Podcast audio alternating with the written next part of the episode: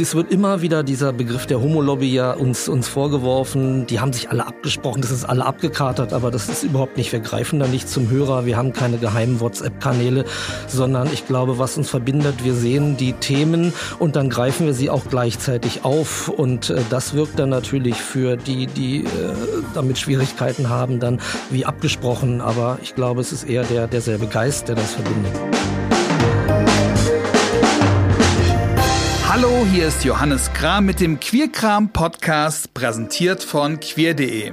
Unser Motto ist hier, wir sind alle gleich, aber wir sind auch alle anders. Und ja, ich glaube, dass wir uns alle etwas zu sagen haben. Queer.de ist die größte und auch die wichtigste deutschsprachige queere Nachrichtenseite. Doch nur wenige Leute wissen, wer eigentlich dahinter steckt und was eigentlich diejenigen antreibt, die diese Seite betreiben. Das wollen wir heute ein bisschen ändern. Kurzes Disclosure am Anfang. Der Queerkram Podcast wird ja präsentiert von queer.de, aber trotzdem sind wir redaktionell unabhängig voneinander. Also ich entscheide, wer hier im Podcast Gast ist und über was ich rede und die entscheiden, was sie darüber schreiben. Aber wir haben eine Kooperation um diesen Podcast, um diese Themen gemeinsam möglichst vielen Leuten in der Community näher zu bringen. Und natürlich sprechen wir uns auch ab. Und der, mit dem ich das bei queer.de tue und der auch normalerweise die Artikel dort zu jeder Queerkampf-Folge verfasst, ist mein heutiger Gast. Micha Schulze ist Herausgeber des vor 18 Jahren gegründeten Mediums, das sich das Zentralorgan der Homo-Lobby nennt. Das ist natürlich ein schöner Gag, diesen Kampfbegriff gegen uns einfach umzudrehen und sich damit gleichzeitig zum entscheidenden Infokanal, aber auch zum publizistischen Wächter der Community zu erklären. Die Frage ist nur, wie ironisch oder vielleicht auch wie zynisch und auch bitter dieser Gag gemeint ist. Denn queer.de ist unter Beschuss durch Abmahnungen, Klagen und Drohungen von Homo- und Queerhasserinnen kämpft queer.de nicht nur immer wieder um die eigene Existenz, sondern auch um existenzielle Belange der gesamten Community. Denn dabei geht es ganz grundsätzlich für uns alle auch darum, wie sich queere Menschen wehren dürfen. Micha Schulze feiert in diesem Jahr sein 30-jähriges Jubiläum als queerer Journalist. Angefangen bei Eldoradio, dem legendären schwul-lesbischen Berliner Radiomagazin der 1980er. Er hat, davon einige mit Christian Scheuß, 15 teils sehr erfolgreiche Bücher veröffentlicht, vom schwulen Koch bis zum Fremdgeh bis zum Regenbogenfamilienbuch. Am erfolgreichsten aber war das Schwanzbuch mit mehreren auch als The Dick Book internationalen Ausgaben. Queer.de sitzt in Köln, Micha aber lebt und arbeitet von Bangkok aus. Und ausnahmsweise zeichnen wir diese Folge praktischerweise in Bangkok auf, weil wir uns beide hier wegen unserer Queercam-Kooperation getroffen haben. Ich freue mich sehr auf das Gespräch.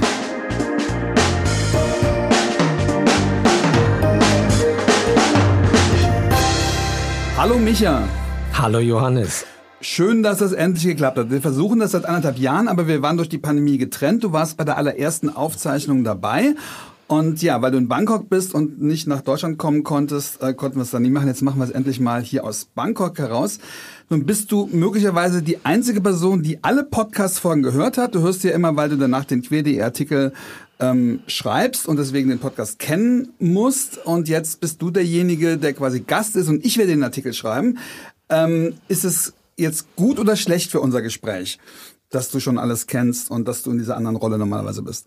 Nee, ich glaube, es ist eher vom, vom Vorteil, weil äh, ich ja wirklich alle gehört habe und äh, alle Gespräche waren ähm, ja freundlich, waren irgendwie auf einen Konsens irgendwie gezielt und um niemanden fertig zu machen. Somit glaube ich, äh, wird der Text, äh, den du schreibst, werde ich damit leben können. Ist das so eine Kritik, dass ich die Leute hätte etwas hätte angehen müssen? Du als Journalist sagst du, eigentlich hätte ich da noch mehr rein müssen in die Themen oder?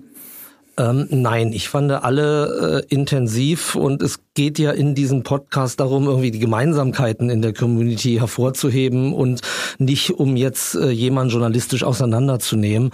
Ich hätte selber, hätte ich diesen Podcast gemacht, vielleicht bei dem einen oder anderen mal kritischer irgendwie äh, nachgehakt. Fällt dir ein Beispiel an? Äh, nee, natürlich spontan. Äh, Aber äh, wenn, wenn es dir mittendrin einfällt, sag's einfach, weil das ist. Ich denke natürlich immer, wenn ich das schicke, du bist immer mein erstes Feedback. Gut, Ines Pohl, Ines Pohl, die okay. hätte ich natürlich äh, kritische Sachen irgendwie gefragt, was Ines sie. Ines Pohl, die damalige Chefredakteurin der Taz, was hätte ich die fragen müssen? Gut, da gab's ja die große äh, Geschichte, als äh, Peter Altmaier geoutet äh, worden ist und dafür ah. hat sie sich ja irgendwie entschuldigt und äh, die Geschichte hätte ich irgendwie noch gerne mal aufgerollt. Genau, sie hat sich dafür entschuldigt entschuldigt, was ihr damit als Queer, auf Queer.de quasi kritisiert hattet, weil eigentlich, ähm, genau, ist sie da ein bisschen zurückgerudert nach einem Artikel von Jan Feddersen. Ja, ich habe mir jetzt überlegt, ob ich das, ob ich das mache und dann ist immer so ein bisschen die Frage, ja, was kriegst du alles so in einem Podcast unter? Und dann streicht man manchmal ein paar Sachen, ja, wo man, wo man denkt, das führt auf ein Nebengleis. Aber stimmt, hätte ich fragen können. Das Ding ist ja, wir haben jetzt eine komische Situation, weil wir sind zwar unabhängige Medien, trotzdem findet dieser Podcast auf quer.de statt. Jetzt interview ich dich als derjenige, der normalerweise darüber schreibt. Das heißt, ähm, die Leute denken doch wahrscheinlich, es ist eher alles abgesprochen, aber es ist tatsächlich nicht so. Ne? Wir sind äh, auch als Blogger und als äh, ihr als quer.de fassen wir schon auf, dass wir uns auch gegenseitig auf die Finger gucken, weil so ein bisschen ist dieser Begriff Homo-Lobby ja suggeriert ja, die sprechen doch eh alles ab und, und die machen doch gemeinsame Kampagnen, aber ich glaube, das ist mal eine gute Gelegenheit zu sagen, das ist tatsächlich nicht so, ne?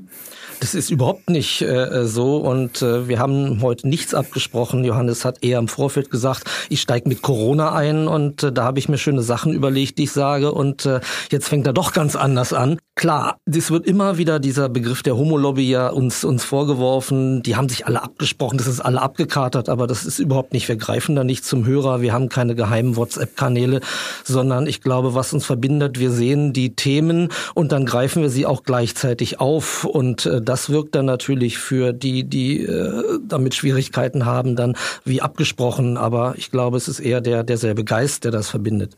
Wird dieser Gag verstanden, Homo-Lobby, wenn ihr euch so nennt? Das ist ja auf der Homepage steht das ja ganz groß drauf. Das ist ja ein bisschen ironisch, ein bisschen zynisch wahrscheinlich auch, weil ihr müsst manchmal, glaube ich, mehr Homo-Lobby sein, als ihr es eigentlich wollt, weil ihr auch euch für die Community in die Bresche schmeißen müsst, wenn ihr diese ganzen Klagen bekommt.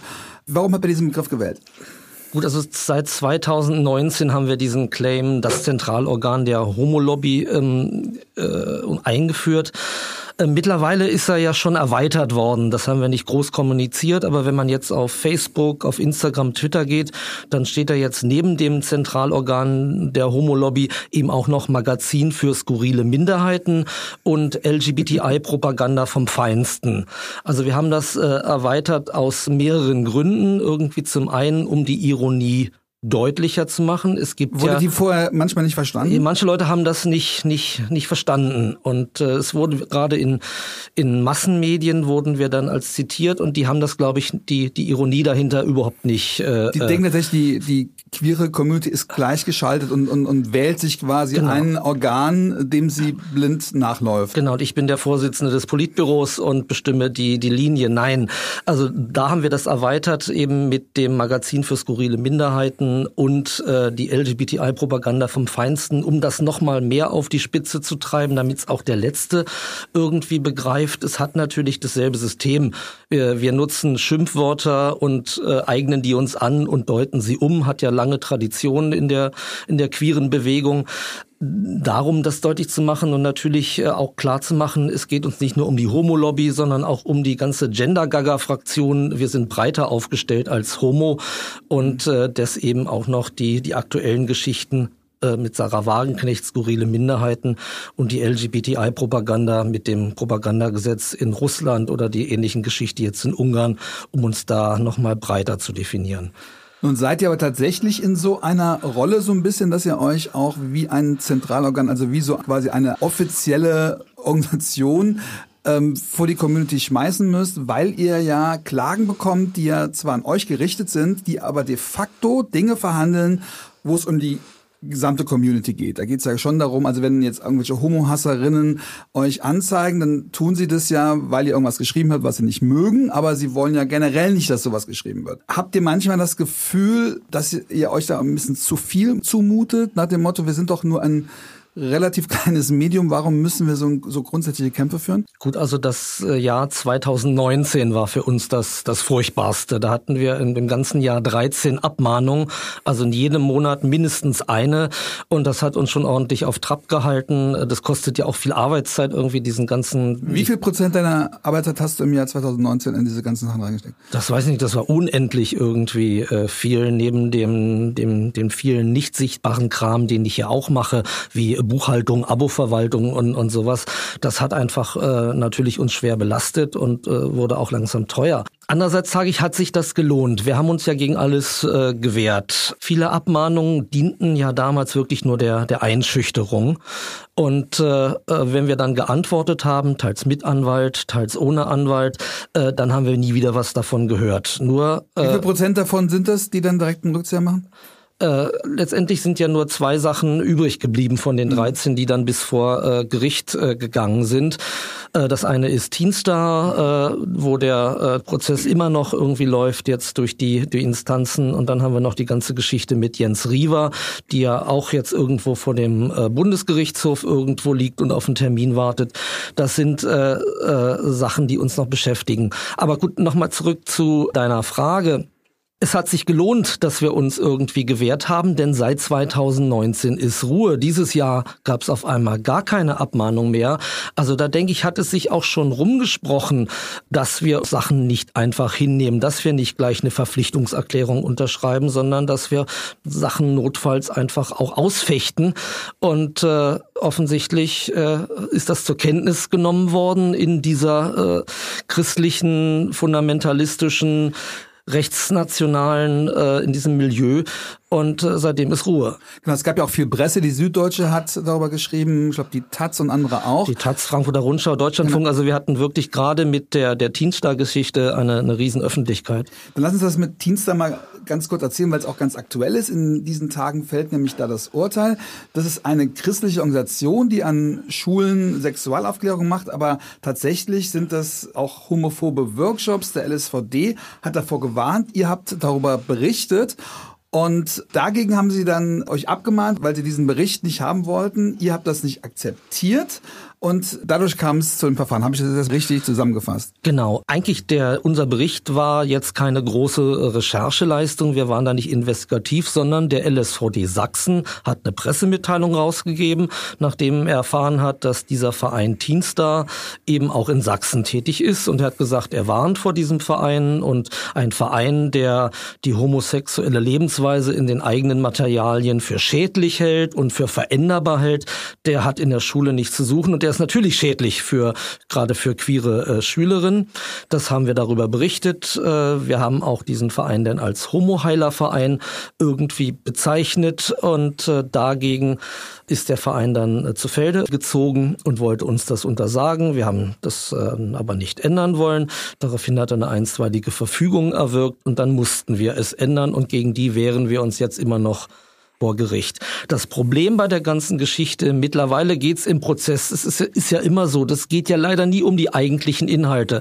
Ich würde gerne natürlich zeigen, wie gefährlich dieser Verein ist, aber das interessiert die Richter nicht. Da geht es um Nebensachlichkeiten äh, und ähm, andere Baustellen.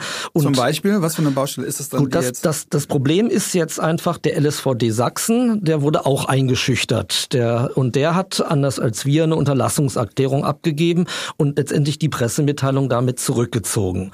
Nicht, das, heißt, das heißt, ihr bezieht euch auf etwas, was es gar nicht mehr gibt. Genau, das äh, und der LSVD sagt natürlich nicht aus Überzeugung, weil er denkt, nee, wir haben Fehler gemacht, sondern aus dem finanziellen Risiko heraus. Das ist es und das ist das, warum diese ganzen äh, rechten Christenfundis, äh, die uns abmahnen, weil sie einschüchtern wollen und weil sie wissen, dass unsere gerade die kleinen Vereine und äh, einfach finanzielle begrenzte Ressourcen haben und sie wollen dadurch einfach das, das erreichen. Klar, bei einem Verein, wenn der kein äh, Vereinsvermögen hat, haftet im Notfall der Vorstand. Kein ehrenamtlicher Vorstand eines Vereins will in dieses Risiko gehen. Das habe ich volles Verständnis äh, dafür.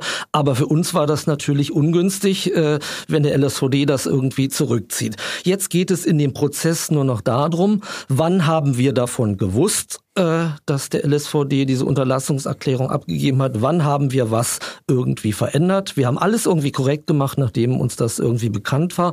Und es geht um letztendlich medienphilosophische Fragen, nämlich haben äh, tagesaktuelle Nachrichtenseiten äh, die Pflicht, äh, Archivtexte nachträglich zu ändern, wenn sich irgendwie die Lage die äh, Faktenlage. da gibt es noch kein Grundsatzurteil Da gibt es noch kein, kein Grundsatzurteil wow. dazu. Natürlich bei einer Tageszeitung ist klar, einmal gedruckt, ist es irgendwie klar.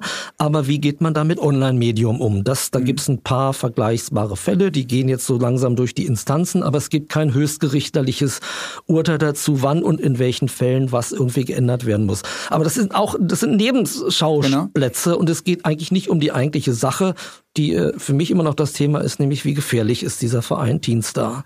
Aber das Urteil hat trotzdem Auswirkungen darauf, weil ihr natürlich damit zeigen könnt, äh, wir fechten es auch dann aus, wenn ihr uns auf dem Nebengleis quasi zwingt, euch mit, mit euch auseinanderzusetzen. Sehe ich das richtig? Genau, und äh, letztendlich äh, das, das hat wahrscheinlich mit dazu beigetragen, auch die Öffentlichkeit darum, dass seit 2020 irgendwie Ruhe ist und äh, die, die 10.000 Euro im Jahr, die ich für Prozesskosten eingeplant hatte, einfach dieses Jahr überhaupt nicht äh, angegangen werden mussten. Das kann sich ja noch theoretisch ändern. Ne? Beispielsweise, wenn wir jetzt beide über, nee, wenn wir jetzt beide über Jens Riewer reden, dann kriege ich die Abmahnung wahrscheinlich. Ne? Können wir überhaupt über Jens Riewer reden, ohne dass es, dass wir uns beide in Probleme bringen? Kann man über diesen Fall reden? Ähm, ja, wir reden ja die ganze Zeit über, über Jens, Jens Riewer. Bestimmte Sachen dürfen wir auf queer.de nicht mehr äh, verbreiten, aber wir können wunderbar drumherum reden. Okay, dann versuchen wir es mal. Also Jens Riewer hat schon vor knapp 20 Jahren also den Queer Verlag damals ähm, verklagt wegen eines Buches, wo äh, ihm, glaube ich, Nähe zur Homosexualität. Du, du, du, du winkst, wenn ich etwas sage, was mich, was mich in Kopf und Kragen bringt. Genau. Da gab schon mal Prozesse. Also das heißt, die Geschichte ist schon ziemlich lange, dass Jens Riewer versucht, dass gewisse Sachen über ihn nicht in der, in der queeren Presse stehen. Dann gab es vor zwei Jahren eine Böhmermann-Sendung, in der der Riewer-Kollege Ingo Zamparoni und Böhmermann darüber Witze gemacht haben, ob er homosexuell ist, darüber habt ihr berichtet. Das darf ich auch noch sagen, genau. Und dann äh, gab es eine Abmahnung gegen euch, dass ihr darüber nicht berichten dürft. Genau, ich hatte die, die Sendung äh, gesehen und äh, habe mich irgendwie gewundert und äh, habe das dann zum Anlass genommen, an diese ganzen alten Geschichten zu erinnern, dass Jens Riewer den Querverlag äh, verklagt hat, weil er in dem Out-Lexikon aufgetaucht war und er hat ein schwules Magazin irgendwie verklagt, wollte Schmerzen. Out-Lexikon war damals so ein Lexikon, wo es hieß, wer diese Schwulen sind out oder sowas war das, ne? Genau, äh, und ähm, wollte halt ein Schmerzensgeld dafür haben. 50.000 Mark, 50.000 Mark, also ist schon Happen und das, das hätte den Verlag damals die Konkurs genau genau, treiben ja. können, natürlich. Und äh, und einfach da nochmal dran zu erinnern. Somit fand ich das irgendwie ganz interessant, äh, dass dort über die sexuelle Orientierung in, im, äh, bei Böhmermann irgendwie spekuliert wird. Und habe einfach, wir haben äh, nur, ich habe nur aufgeschrieben, was, was in dieser Sendung gemacht worden ist, was gesagt worden ist. Und äh, schwupps kam es dann halt die zur einstweiligen Verfügung gegen uns. Nicht gegen die Sendung von Böhmermann, wo das passiert ist, sondern wir. Wo er sogar sein Kollege drin, drin saß. Das heißt, er hätte ja eigentlich eine Sendung verklagen müssen, in der sein Tagesthemenkollege aufgetreten ist. Das macht er aber nicht, weil die sind mächtig, die werden natürlich auch nicht nachgeben, sondern er versucht es da, wo es am meisten weht und der Community am meisten schadet, obwohl er es ja nicht in die Welt gesetzt hat. Genau. Und äh, es ging uns ja nie darum, welche sexuelle Jens Riewer nun hat. Das ist uns wirklich Schnurz, sondern es geht um seine Homophobie und seinen Umgang mit Vorwürfen. Natürlich, äh, wenn er nicht schwul ist, äh, gut, dann kann er ja sagen, ich möchte nicht da gelistet werden oder ich bin's nicht. Aber gleich zu klagen, als ob es was Ehrenrühriges ist, als ob es irgendetwas ist, was äh, seine Ehre äh, verletzt, das, das geht nicht. Das ging vor 20 Jahren nicht und das ging jetzt äh, heute erst recht nicht. Wäre das denn so, wenn er damit durchkommt, dass auch andere Leute sagen, definieren können, Homosexualität ist etwas, was ehrenrüchig ist? Weil Heterosexualität ist es ja offensichtlich nicht. Genau, also das, es geht um genau die Frage, was, was gehört zur Privatsphäre. Und bei der sexuellen Orientierung gehört ja immer nur die, die Homosexualität äh, zur Privatsphäre. Heterosexualität über, überhaupt nicht. Da hat man ja selbstverständlich, hat der, der Tagesschau-Sprecher dann seine Ehefrau oder seine Kinder und outet sich irgendwie damit. Aber nur wenn es äh, jenseits der Heterosexualität geht, ist es auf einmal privat. Und äh, das müssen wir aufbrechen. Wie gut sind die Chancen, dass er da gewinnt? Gut, wir warten jetzt äh, äh vor dem Bundesgerichtshof und gut, da gibt's einen Riesenstau an, an Verfahren und Corona hat das irgendwie nicht gerade beschleunigt, weiß ich nicht. Äh, da haben wir eine Chance, dass wir äh, gewinnen. Das Problem ist, äh, dass wir unseren guten Anwalt, den wir ja haben, äh, der ist beim Bundesgerichtshof nicht zugelassen. Wir haben dort einen neuen Anwalt, da müssen wir schauen, wie der das irgendwie macht. Selbst, aber selbst wenn wir da gewinnen, wird das Ganze wieder zurück nach Hamburg überwiesen, wo dieselben Richter irgendwie äh, sind, die uns abgeschmettert haben. Also es kann noch eine noch ein, uns ein paar Jährchen beschäftigen. Also die Chancen hat immer gemeint sind 50-50 nicht nur diese Prozesse, sondern auch die Auseinandersetzungen, die nicht zu Prozessen führen, also wo ihr Schriftstücke verfassen müsst, um das zurückzuweisen, machen ja ganz, ganz viel Arbeit. Denkst du manchmal, warum tun wir uns das an? Die Community würdigt das gar nicht so richtig. Das würde gar nicht niemand kurz auffallen, wenn wir die Artikel einfach offline nehmen würden. Gibt es die Diskussion bei euch? Äh, nee, überhaupt nicht. Also ich sehe sie eher das Gegenteil. Wir haben unsere Probleme und unsere Not ja öffentlich gemacht, auch im Rahmen unserer Abo-Kampagne, der Kampagne Freiwilliges Bezahlen.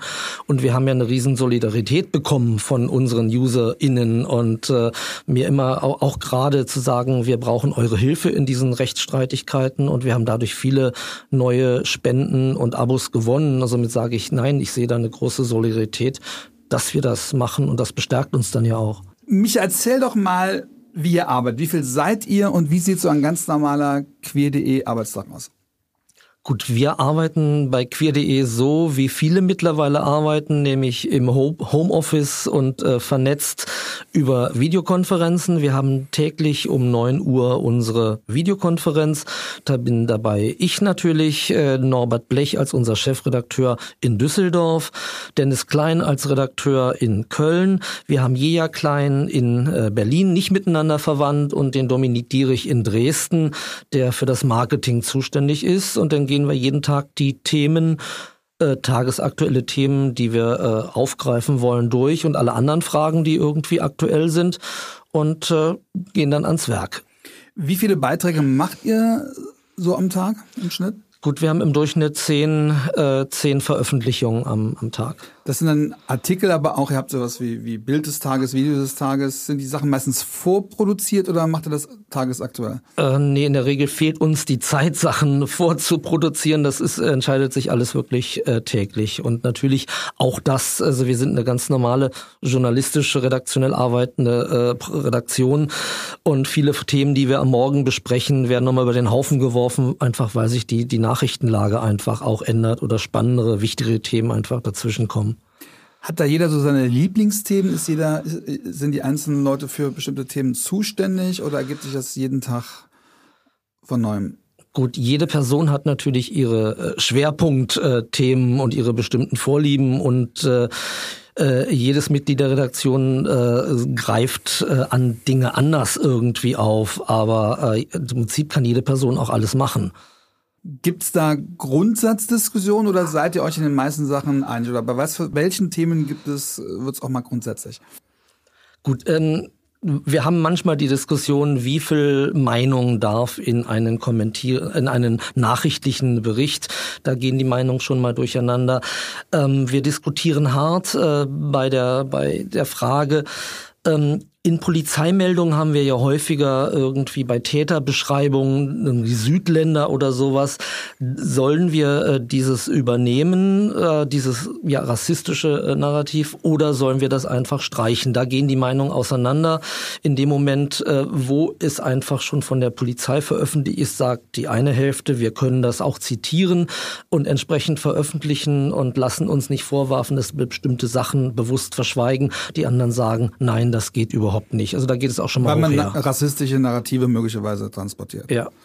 Nochmal ganz kurz zu, zum ersten Teil deiner Antwort, wo du sagst, ihr diskutiert darüber, wie viel Kommentar in der Nachrichtenseite drin sein kann. Nachrichten sollen ja möglichst objektiv sein, aber wenn man natürlich eine klare Haltung hat und sagt, wir sind die Homo-Lobby, wir sind ein Medium, was ganz klar aus der Perspektive einer Minderheit für eine Minderheit schreibt, ist da nicht schon eine grundsätzliche Haltung eh vorgegeben, die auch in einem Nachrichtenartikel spürbar sein muss? Gut, ja, natürlich. Äh, äh, die Frage ist, wie viel, wann, wann ist ein, ein Beitrag, ein Kommentar und wann gehört er in, in den äh, Bereich der Nachrichten. Natürlich für uns ist queer.de mehr als nur eine Nachrichtenseite. Natürlich sind wir ein aufklärerisches Portal.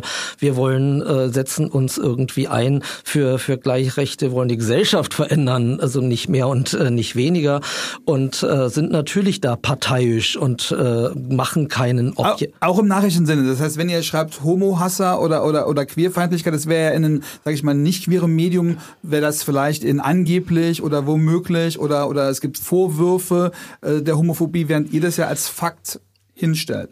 Das ist ein, gutes Beispiel. Also gerade bei der Gesetzgebung in Ungarn, äh, wo wir sagen, natürlich ist das ein queerfeindliches Gesetz und nicht, äh, wie ich das in, in äh, Tageszeitungen irgendwie lese, ein als queerfeindlich kritisiertes oder ein möglicherweise. Und äh, da müssen wir schon die Fakten einfach auch, auch benennen.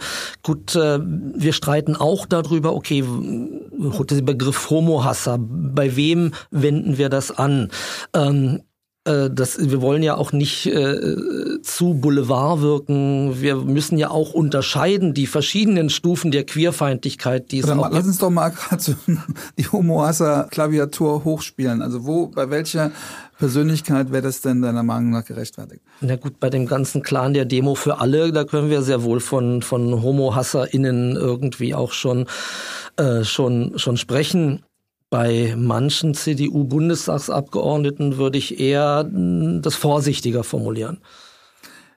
Melden die sich auch? Bekommt ihr Nachrichten von Politikerinnen, die sagen, jetzt mal nicht auf dem Klageweg, die sagen, hey, das ist zu matt, ich bin doch gar nicht so? Ähm, wir hatten zumindest Leute, die Sachen irgendwie bereuen. Das fand ich irgendwie schön. Ich habe jetzt den Namen vergessen, weil der Dennis Klein mit ihr geredet hat. Das war eine CDU-Bundestagsabgeordnete, die gegen die Ehe für alle gestimmt hat und irgendwelche Sachen gesagt hat, die viele früher irgendwie gesagt haben, und das tut ihr jetzt leid. Und sie hat sich an uns gewandt, um, um zu sagen, okay, es tut ihr leid, was sie damals irgendwie, wie sie damals abgestimmt hat, äh, wie sie damals äh, sich geäußert hat. Also da nutzen schon äh, PolitikerInnen die, die Chance, äh, einfach Sachen wieder richtig zu stellen. Und das finde ich auch gut. Da haben wir auch die Bühne äh, gerne geboten dafür seid ihr auch ein bisschen da, dass man sich daran reibt und auch möglicherweise so daran reibt, dass man Dinge überdenkt. Ja. Ist es denn so, dass auch aus der queeren Community, also auch von den queeren Politikerinnen, dass die sich auch manchmal, die werden ja nicht als Homohasserinnen tituliert, aber trotzdem würden die sich wahrscheinlich auch gerne anders oft dargestellt sehen. Wie viel Gegenwind bekommt ihr da? Gut, das hängt immer davon ab, wer regiert. Äh, also dadurch, dass wir queer.de in der jetzigen Form seit 18 Jahren machen und äh, wie gesagt, die meisten von uns haben früher Zeitung gemacht. Wir haben also schon mehrere Regierungen in verschiedensten Koalitionen irgendwie erlebt. Und äh, je nach äh, die Beziehung zu den Oppositionspolitikerinnen waren immer toll. Die waren toll, die haben uns Sachen gesteckt, über die haben wir berichtet, die waren toll, die haben die Regierung kritisiert.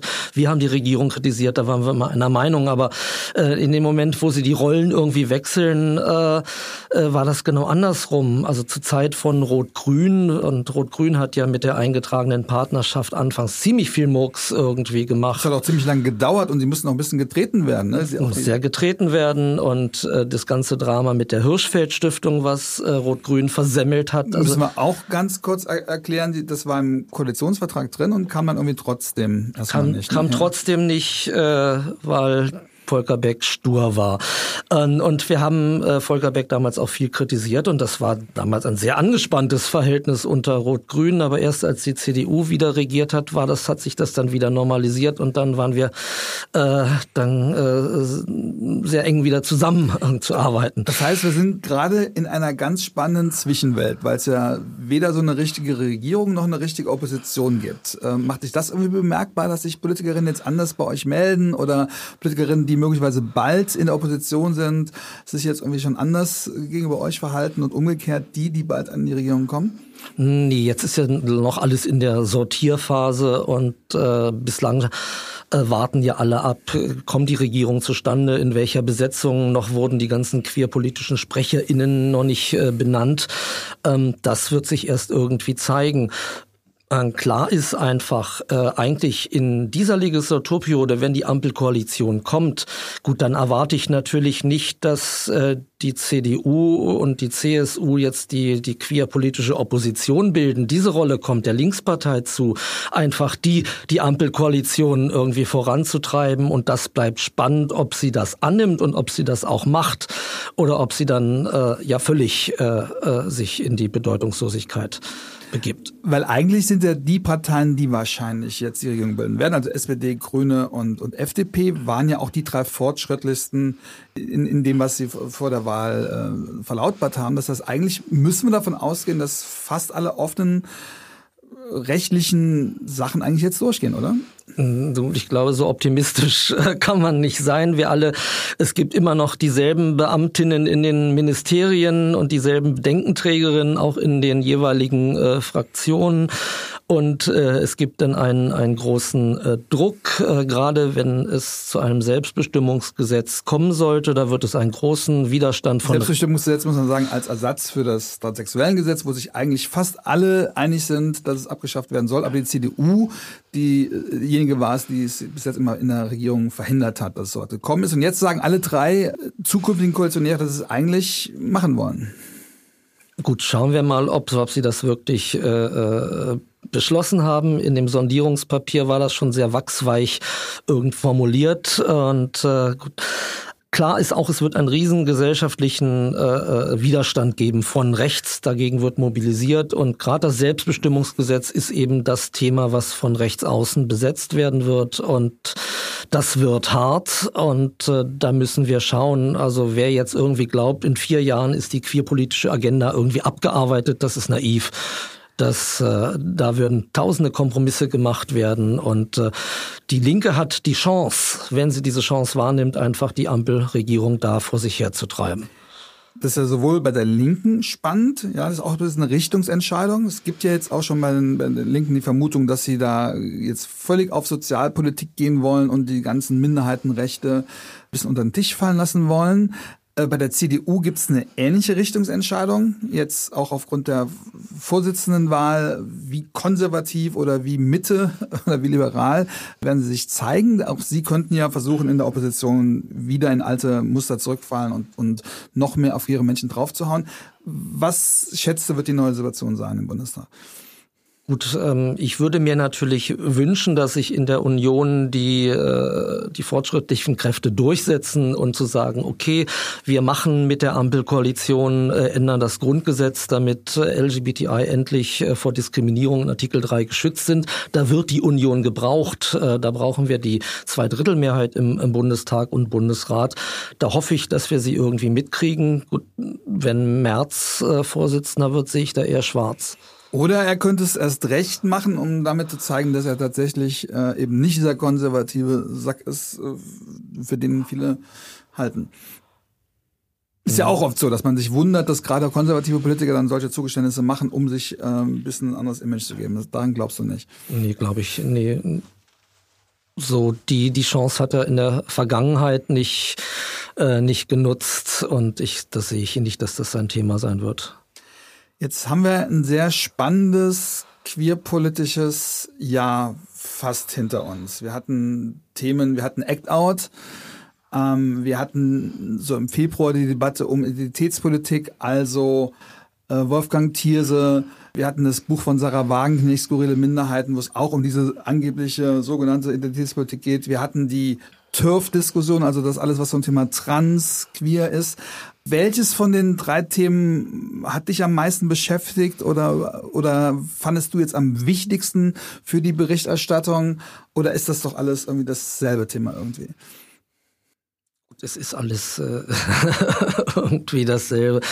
Gut, die die Debatte um die Identitätspolitik war sicherlich die herauf, herausforderndste für alle von uns, war auch die schwierigste, weil allein schon äh, mit dem Begriff äh, schon sehr viele Menschen etwas völlig anderes irgendwie miteinander äh, verbinden. Und äh, weil damit natürlich auch äh, von manchen auch Queerfeindlichkeit äh, verschleiert wird.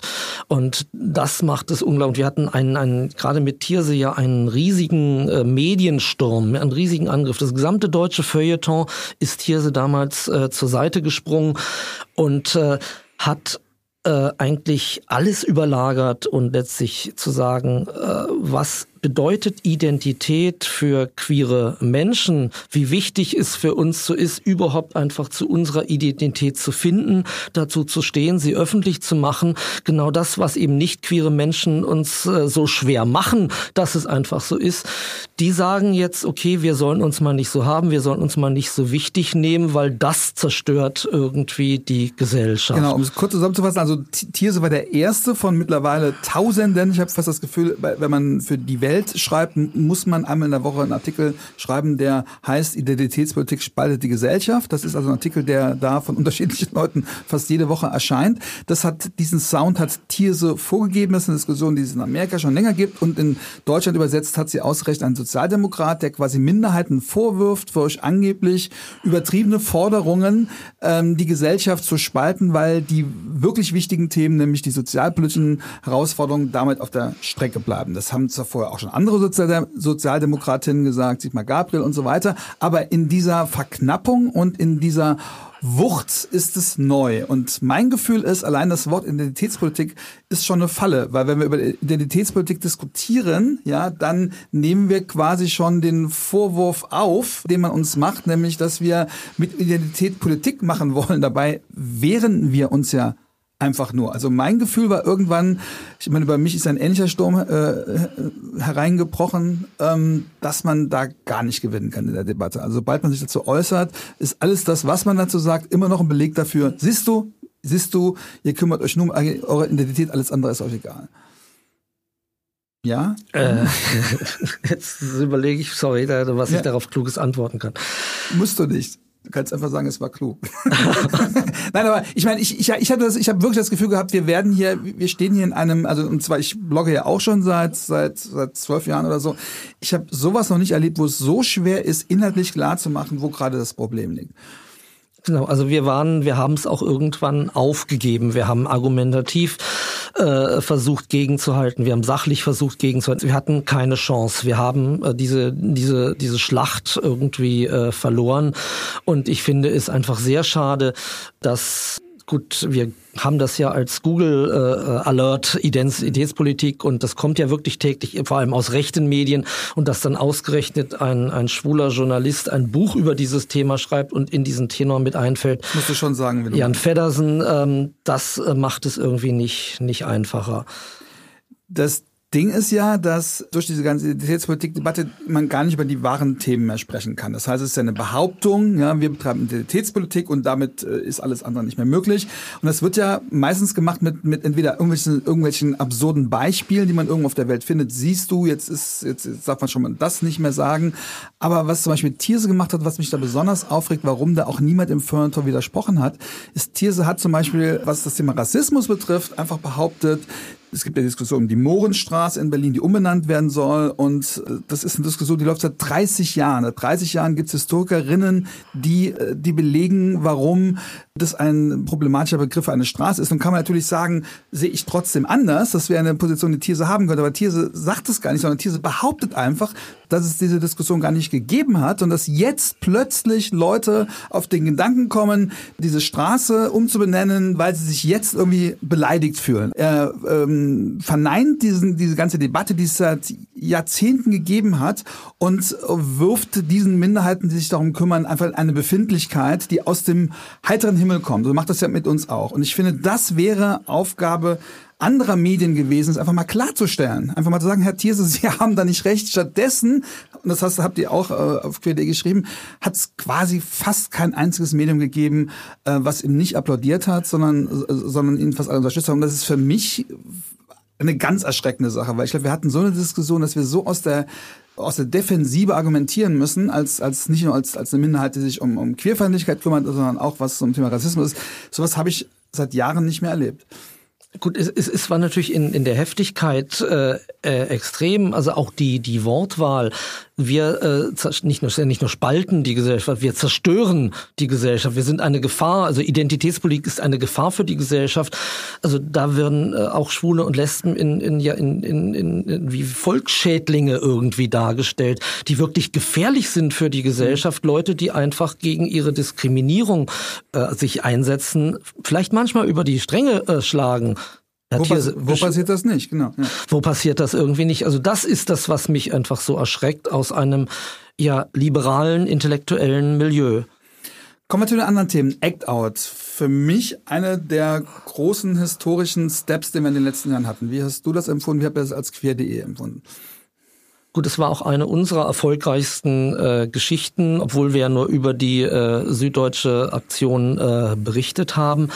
Und ich sehe, dass sich wahnsinnig äh, viel verändert hat. Also für die Film- und Fernsehlandschaft war diese Kampagne ein, ein Meilenschritt irgendwie nach, nach vorne. Wir sehen einfach, dass wir in den Ankündigungen neuer äh, Produktionen, neuer Serien, neuer Filme einfach deutlich mehr Diversität. Wir sehen da wirklich ein Bemühen, äh, sowohl bei öffentlich-rechtlichen als auch privaten Sendern, als auch bei Streamingdiensten. Das hat etwas bewirkt. Das ist, das ist, glaube ich, schon, da findet gerade eine, eine kleine Revolution statt. Merkt ihr das auch bei den Zuschriften, dass Leute jetzt dankbar sind, endlich gibt es so viele, die draußen sind, oder hat sich bei euren Leserinnen da wenig verändert? Nee, diese äh, Zuschriften äh, kommen, kommen nicht. Also eher ähm, merken wir es selber in der Redaktion, dass wir äh, mittlerweile äh, es ja gar nicht mehr schaffen, äh, jede neue Serie, wo es äh, einen, einen queeren Charakter gibt, einfach auch zu würdigen, weil es zu viele gibt. Früher haben wir Was uns für ein tolles Luxusproblem, ne? Ja, früher haben wir uns auf jedes gestürzt, wenn irgendwo mal ein Schwuler zehn Minuten irgendwie zu sehen ist in einem Film und äh, jetzt äh, müssen wir wirklich schon schauen, ist es so wirklich bedeutend, dass wir darüber redaktionell berichten. Wie schön. Das andere Thema, was ich eben aufgetan habe, Turf, also das große Thema Transsexualität aus dem aus der feministischen Ecke, das ist glaube ich etwas, was man sehr schlecht erklären kann, oder? Ihr habt euch bemüht, das klar zu machen. Wo sind da die ja, wo finden da die Kämpfe statt? Gut, das ist nicht wirklich äh, auch, glaube ich, in der deutschen Community aufgearbeitet. Äh, es gab ja den, den großen Streit um das äh, Lesben-Frühlingstreffen in, in diesem Jahr, das eben auch öffentliche Fördermittel der Bundesstiftung Markus Hirschfeld unter anderem äh, bekommen hat. Und dann gab es äh, äh, dort transfeindliche, eindeutig transfeindliche Seminare, Veranstaltungen. Und äh, das hat viel äh, an Kritik einfach ausgelöst und die äh, Veranstalterinnen haben das nicht an sich rangelassen, sie haben das irgendwie abgeblockt und äh, gut, was mich in da irritiert hat, dass in dieser Debatte äh, viele gestandene lesbische Aktivistinnen, die wirklich wichtig sind irgendwie für Deutschland, sich auch in offenen Briefen zu Wort gemeldet haben und äh, nicht klar Stellung bezogen haben, ähm, anderen, sondern beklagt haben, es gibt äh, ähm, es ist äh, äh, die Kritik am Lesben-Frühlingstreffen, an der Transfeindlichkeit ist lesbenfeindlich. Also um das jetzt verkürzt irgendwie mhm. äh, äh, dargestellt. Und sie vermissen denselben Einsatz, äh, wenn es wirklich um Lesbenfeindlichkeit geht, womit sie recht haben. Mhm. Andererseits, äh, aber das ist nie, nie wirklich aufgearbeitet worden und das äh, haben wir auch auf queer.de noch nicht äh, geschafft, einfach irgendwie auszuarbeiten. Ich sehe schon ähm, ich glaube schon, dass wir als QD da klar Stellung gegen Transfeindlichkeit bezogen haben. Aber wir müssen auch in vielen anderen Punkten eben genauso äh, die Lesbenfeindlichkeit benennen, da, da wo sie ist. Und auch viel Kritik äh, äh dann an dem Lesben-Frühlingstreffen, die dann raus von schwuler Seite kam, die hatte sicherlich auch eine lesbenfeindliche Motivation. Also da kommen, da sind Kämpfe und, und Vorbehalte innerhalb der, der Community, die da zusammengekommen sind und die noch lange nicht irgendwie aufgelöst sind. Nun ist es natürlich schwer, du hast eben die Redaktionsmitglieder aufgezählt, ihr seid in der Mehrheit Cis-Männer. Das wäre natürlich dann schon gut, wenn man auch mehr lesbische Kompetenz in der Redaktion beispielsweise hätte.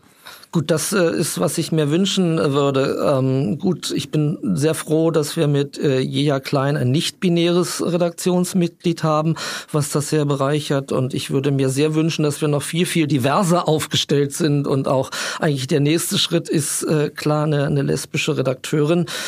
Und äh, Gut, aber äh, gut, die müssen wir auch finanzieren können und bislang haben wir es zumindest nur geschafft, irgendwie neue lesbische Autorinnen irgendwie zu gewinnen, die die für queer.de schreiben und dadurch queer.de vielfältiger machen. Also äh, wir sind noch lange nicht an dem dem, dem Ziel, aber wir sind äh, auch nicht mehr cis-schwul.de. Also das gab ja mal ein, viel Kritik äh, von uns in früheren Jahren und irgendeine unbekannte Person hat mal die Domain cis-schwul.de angemeldet und zu queer.de weitergeleitet und äh, ich war darüber überhaupt nicht sauer. Äh, ich fand das äh, schon eine, eine geniale Kritik einfach auch zu sagen und äh, die uns natürlich auch angespornt hat, einfach den unseren Anspruch, der ja auch im Namen queer.de irgendwie steckt, äh, dann auch mehr einzulösen, als wir das früher getan genau, haben. Genau, ihr habt euch queer.de genannt zu einem Zeitpunkt, wo es eigentlich noch gar nicht richtig war. Ihr wart schon eher eine schwule Website am Anfang oder eine Homo-Website. Es war eine Homo-Webseite. Gut, wir hatten äh, in, vor 18 Jahren, äh, wir sind am 1. Oktober 2003 online gegangen, also gerade volljährig, volljährig geworden. Am Anfang war das, glaube ich, das schwule Magazin oder so irgendwie der Claim. Wir hatten den Boy des Tages als äh, Bild und wir haben schwule Pornos besprochen. Ähm, klar, aus diesem schwulen Magazin äh, äh hat sich äh, ein, ein, queeres Magazin über die Jahre einfach auch äh, entwickelt. Was den Vorteil hatte, dass es schon queer hieß, bevor es das war und was natürlich einen Anspruch angemeldet hat, den ihr am Anfang noch nicht einlösen konntet, der aber oft auch gefordert worden ist, ne? wo wahrscheinlich auch viele Leserinnen gerade gesagt haben, sag mal, was, was geht denn hier ab? Hier sind ja fast alle Artikel, geht's geht's um ja schwule Kultur. Gut, also die Geschichte ist, äh, ist entstanden, also vor Queer als, äh, als Website gab es die Zeitung Queer, die wiederum entstanden ist aus einer Fusion, ich glaube 1998 war das, aus der Rosa Zone in Dortmund, die ich zu damals zusammen mit Christian Scheuß äh, uns damals selbstständig gemacht haben und der Zeitung Queer, kleines Magazin Queer in Leipzig. Und äh, wir haben uns damals irgendwie zusammengetan und äh, für mich war das damals schon immer die Chance, okay, der Name Queer ist natürlich viel besser als Rosa Zone, das war schon 1998, nicht mehr besonders modern, aber ähm, richtig mit Leben gefüllt haben wir das über Jahrzehnte äh, nicht. Da ist ja in den letzten zehn Jahren sehr viel passiert. Ähm, gibt es viele Artikel, die ihr heute nicht mehr so schreiben würdet? Was meinst du? Ich glaube, die, die, unsere größte Lernerfahrung oder äh, Lernkurve war natürlich in der Berichterstattung über Transmenschen. Hinzu kam, dass wir in der Anfangszeit eine Kooperation hatten mit traninet.de. Das war irgendwie ein Online-Shop, der Strapse und irgendwie sowas äh, verkauft hat und wir haben für die Inhalte geliefert. Und das war irgendwie, dieses Traninet war immer unser Bild von, von Transmenschen und äh, wir haben dann auch Texte geschrieben, die heute unglaublich peinlich sind, wie Tranni-Wirbel, Tranni-Alarm und sowas zu normalen Trans-Themen. Die haben wir mittlerweile alle äh, gelöscht, schon also auch vor Jahren, nicht erst äh, gestern. Also von dieser plumpen, äh, wirklich transfeindlichen Sachen, die wir äh, gemacht haben, war es natürlich auch eine, eine Lernkurve, wirklich zu verstehen, auch als Journalist zu verstehen, warum ist das Date-Naming so schlimm. Also damit haben wir es alles schwer, schwer getan. Mhm. Aber das ist doch die Vergangenheit, das muss man doch irgendwie als Journalist, wie soll man das denn sonst aufschreiben? Das war bei uns auch, äh, diese Diskussion hatten wir irgendwie gehabt, aber wir haben sie, glaube ich, dann doch irgendwann verstanden. Gehen da eure Leser, und ich gender das jetzt mal nicht, gehen da eure Leser mit bei all dem oder, oder sehen die sich nach einer eigentlich schwul ausgerichteten Website zurück? Ich glaube schon, dass ein, ein kleiner Teil unserer männlichen Leser sich das, das wünscht. Hm. Also es gibt ja immer Kaum ist mal irgendwie eine lesbische Geschichte oder eine Transgeschichte der, der Aufmacher, gibt's schon irgendwelche schwulen Stimmen, die sich beschweren, dass jetzt die schwulen Themen alle unter den Tisch fallen oder unwichtig sind. Auch wenn ich immer noch, glaube ich, wenn ich wirklich die Texte sehe, haben wir ein deutliches schwules Übergewicht an, an Themen auf, auf queer.de, die sind da, die beschweren sich äh, sofort, während sich irgendwie die lesbischen und transsexuellen einfach äh, da viel lockerer irgendwie damit äh, äh, umgehen. Nee, aber letztendlich bleibt ihnen ja nichts, nichts anderes übrig. Was ich nicht verstehe, ist, dass, dass Mitbewerber eigentlich genau diese Chance irgendwie nutzen und dann ein rein schwules Portal einfach auch machen. Ich glaube, dass, da gäbe es irgendwie einen Bedarf dafür, für eine kleine Minderheit. Aber ich glaube, dass wir die Mehrheit schon mitgenommen haben auf die, die queere Reise. Würdest du sagen, dass ihr die Community mit verändert habt durch das, was ihr die letzten 18 Jahre gemacht habt? Gut, nicht nur wir, also insgesamt denke ich, dass queere... Aber ihr jetzt, wie groß ist euer Anteil daran? Ich denke schon, dass insgesamt queere Medien natürlich einen Einfluss auf die, die Community haben. Und äh, das sehe ich auch in der Siegessäule in Berlin, die ja sehr früh wirklich schwul-lesbisch, queer irgendwie geworden ist. Und ich glaube, das hat auch äh, einen Rückfluss auf die Berliner Community. Und ich denke, dass wir das eben auch mit queer.de bundesweit schaffen. Wir haben schon einige Sachen geschafft. Äh, wo gut, wir haben es nicht geschafft, den den Bildchefredakteur zu stürzen. Ähm, das nicht, aber wir haben, glaube ich. Das war aber eine lesbische äh, Journalistin, die investigativ arbeitet für für Buzzfeed News jetzt Ippen Media die, was ein gutes Beispiel dafür ist, dass es mittlerweile auch, die ist ja zuständig für Feminismus und für queere Themen, in einem nicht queeren Medium. Das gibt's ganz selten. Sie war, glaube ich, die erste äh, Queer-Journalistin bei, bei einem nicht queeren Medium. Es gibt beim Tagesspiegel den Queerspiegel. Braucht es sowas mehr, dass es in nicht queeren Medien Leute gibt, die dafür zuständig sind? Freust du dich darüber? Oder ist es auch ein bisschen komisch für euch, weil das ja eigentlich euer Aufgabengebiet ist? Ich, nee, ich, ich finde das, ich finde das gut und äh, gut, die Berliner Zeitung hat das ja auch ausgeschrieben und. Aber da gibt's noch nicht, oder? Ja, ich weiß es nicht. Das wollte ich auch, habe ja nie mal nachfragen, wer ist das denn jetzt? Weil irgendwie in der Berichterstattung zeigt sich das noch nicht. Nein, ich finde das ja gut, dass es das, das gibt und dass queere Themen einfach auch wichtiger werden. Es ist auch wichtig für uns, äh, weil natürlich äh, wir zeigen müssen, dass wir weiterhin gebraucht werden. Das ist, dass wir auch uns anstrengen müssen und besser werden müssen.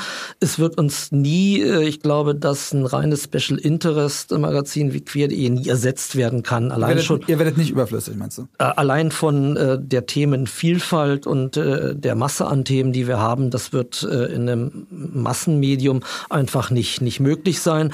Und wir haben immer noch einen anderen einen Blickwinkel und wir haben eine andere Authentizität. Also das ist ja schon, also so sehr ich die Arbeit gerade beim Queerspiegel schätze, das ist ja ein super Team, die machen tolle Sachen. Gut, ist Berlin bezogen ähm, und damit einfach schon begrenzt, aber äh, bei uns passiert eben nicht, dass man da im Queerspiegel das und das liest und drei Klicks, drei Klicks oder drei Seiten äh, später dann ein ein Artikel mit, mit queerfeindlichen Inhalten einfach auch taucht, was einfach bei einer Tageszeitung dann einfach auch das heißt, äh, Ihr seid ein Safe Space, das heißt, das heißt, man weiß, was man bekommt und vor allen Dingen finde ich, glaube ich, auch wichtig, warum es sich nicht überholen wird, dass die Perspektive einfach klar ist. Man muss es nicht immer erklären. Man muss nicht immer erklären, warum man das so schreibt.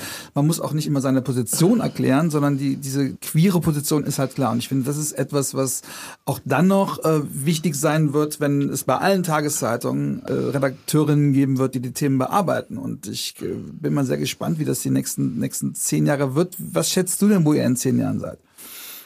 Gut, in, in zehn Jahren will ich mich dann zur Ruhe gesetzt haben und hoffe, dass ich dann ein, ein deutlich jüngeres, diverses Team irgendwie habe, was queer.de weiter, weiter entwickelt. Das ist irgendwie meine Hoffnung, wann ich irgendwie arbeite, zu sagen, gut, ich äh, gut, zehn Jahre kann ich vielleicht irgendwie noch, noch arbeiten, aber dann müssen wirklich irgendwie Jüngere ran und das gilt es jetzt irgendwie langsam aufzubauen. Was glaubst du denn sind die Themen der Zukunft? Oder machen wir es mal äh, kleiner, was sind die, nächsten, die Themen der nächsten ein, zwei Jahre? Okay, es gibt die neue Bundesregierung, aber was sind so die grundsätzlichen Themen, die beackert werden müssen? Das wichtigste Thema ist das, das Selbstbestimmungsgesetz äh, für trans, nicht-binäre Intermenschen, wo Jahrzehnte nichts äh, getan worden ist, obwohl es als verfassungswidrig, obwohl es so diskriminierend ist. Also das muss irgendwie angegangen werden. Das ist, glaube ich, das wichtigste Projekt dieser Legislaturperiode und das wird eben auch, wie ich ja schon gesagt habe, glaube ich, das härteste einfach auch äh, gegen die KritikerInnen durchzusetzen. Das heißt ja, wenn Kritikerinnen dagegen schießen werden, wird das ja auch Auswirkungen haben für das komplette Stimmungsbild gegenüber queeren Menschen. Also ich kann mir auch vorstellen, dass es irgendwie sehr viel Aufklärung, sehr viel Klarstellung bedarf in der, in der nächsten Zeit. Was waren denn die historischen Queer.de-Geschichten, also die, die wirklich außerhalb der queeren Bubble stattgefunden haben und, äh, und wo wirklich eine ganze Menge Leute drauf geguckt haben, wo wirklich was verändert worden ist? Gut, bevor ich das beantworte, vielleicht nochmal irgendwie was, was viele äh, UserInnen immer missverstehen. Also die, die Zahl der Aufrufe, die Zahl der Userinnen-Kommentare und irgendwie die, die Bedeutung des Themas stehen oft in keinem direkten irgendwie Zusammenhang. Man darf von vielen Kommentaren äh, nicht auf äh, viele Aufrufe oder anderes einfach auch schließen. Wenn ich in die Statistik schaue, unser erfolgreichster Artikel ever äh, da geht es um das Dauerthema Homose Homophobie, Homosexualität im Fußball. Ähm, da hatten wir 2011 einen Text, der hat jetzt fast äh, 300.000 Aufrufe. Das ist unser Spitzenreiter. Da ging es worum? Um äh, die, die Überschrift war natürlich genial gewählt, die heimlich schwulen Fußballspieler. Und okay. das, und, und, das nennt man Clickbaiting, oder? Sowas. Ähm, das war hat unser Fußballexperte Dirk Leitfried irgendwie äh, geschrieben und der hat einfach genau analysiert, ähm, warum gibt's denn keine Geouteten vor zehn Jahren. In dieser Debatte hat sich ja überhaupt nichts äh, irgendwie getan, aber gut, das wird immer noch irgendwie gefunden. Und ein Text, äh, den habe ich selber mal ein Interview gemacht mit einem Designer von Penispumpen. Das ist auch einer, der in unserer Top Ten ist mit irgendwie 200.000 äh, Aufrufen weil offensichtlich da bei Google äh, wird er gerne gefunden, viel nach Penispumpen. Das sind aber wird. nicht die Geschichten, die genau, Geschichte gemacht sind, haben, genau. Das sind auch nicht die, die wichtigsten. ähm, unser, also glaube ich, da wir haben es nicht geschafft, den Bildchefredakteur zu stürzen. Da waren wir gerade. Da setze ich jetzt wieder an.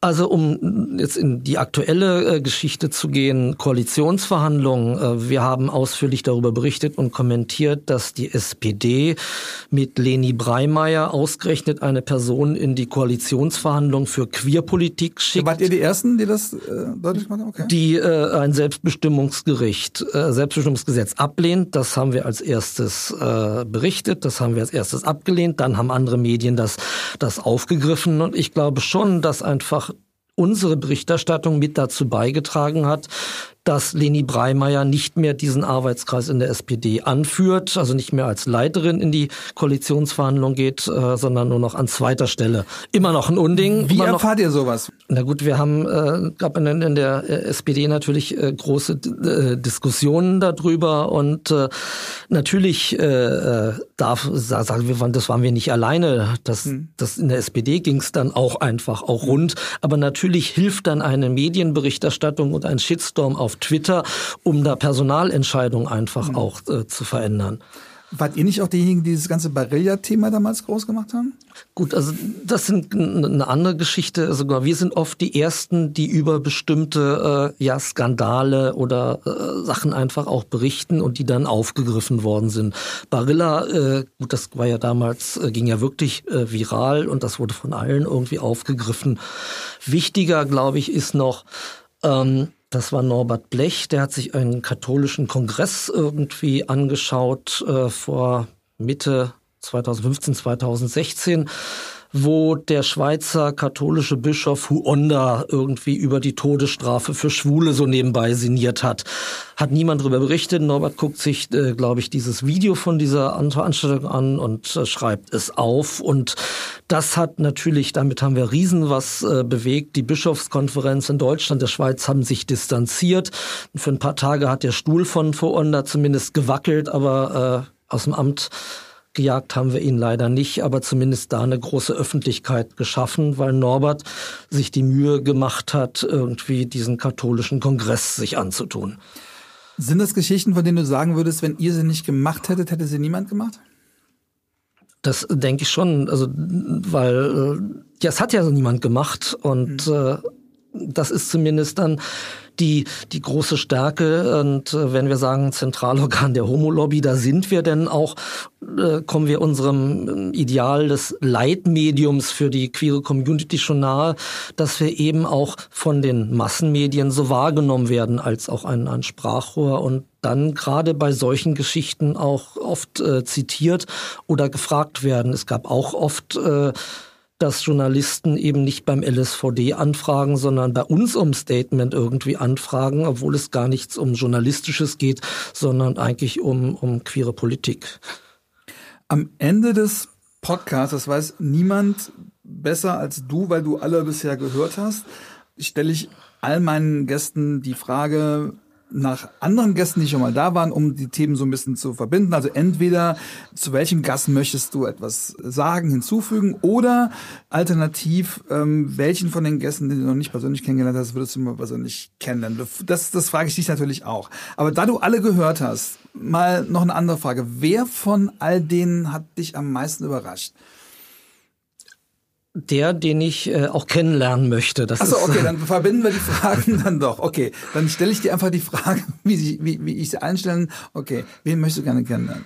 Riccardo Simonetti, äh, den ich persönlich nicht, nicht kenne, sondern halt nur wahrgenommen habe durch seine äh, Medienpräsenz habe ich als Gast erst nicht viel erwartet, weil gut, das ist meine Generation, hat denn mit der Influencer-Generation doch wenig Berührungspunkte und war dann so positiv überrascht von diesem klugen Gespräch, von diesem reflektierenden äh, äh, Gespräch und von diesem wichtigen Thema, äh, dass wir bei all unserem Kampf um, um gleiche Rechte auch äh, das Recht auf Anderssein einfach auch miterkämpfen müssen.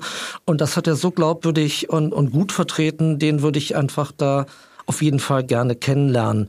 Aber eigentlich, äh, ja, was ich mir noch viel mehr wünschen würde, irgendwie, ähm, dass ich alle Gäste dieses Podcasts zusammen in einer Party im Schwutz irgendwie kennenlernen würde, weil ich war jetzt eben durch die Corona-Situation auch fast zwei Jahre nicht mehr in Deutschland und nicht mehr hier aus Thailand weg. Und das ist ein, ein großer Wunsch, aber der wohl nicht so schnell erfüllt werden wird, wenn ich mir die Zahlen anschaue. Micha, vielen, vielen Dank, dass du, ja, dass du das Gast warst in einem Podcast, der von dir selber präsentiert wird. Ich finde, dafür, dass es eine komische Konstellation ist, ähm, war das trotzdem ein ganz normaler Queercam-Podcast. Ich bin überrascht, dass wir das so hinbekommen haben und ich hoffe, dass niemand uns trotzdem vorwirft, dass wir irgendwas abgesprochen haben. Haben wir natürlich nicht. Also, Micha, vielen, vielen Dank, dass du da mitgemacht hast. Vor allen Dingen aber vielen, vielen Dank dir und deiner Redaktion für die wichtige Arbeit in den letzten Jahren und viel Glück für die Arbeit in den nächsten Jahren. Ich glaube, es wird immer noch wichtiger werden. Ich danke euch, dass ihr zugehört habt. Bitte sagt es weiter und wenn ihr es noch nicht gemacht habt, bitte, bitte abonniert diesen Podcast. Dankeschön. Danke, Michael. Danke, Johannes.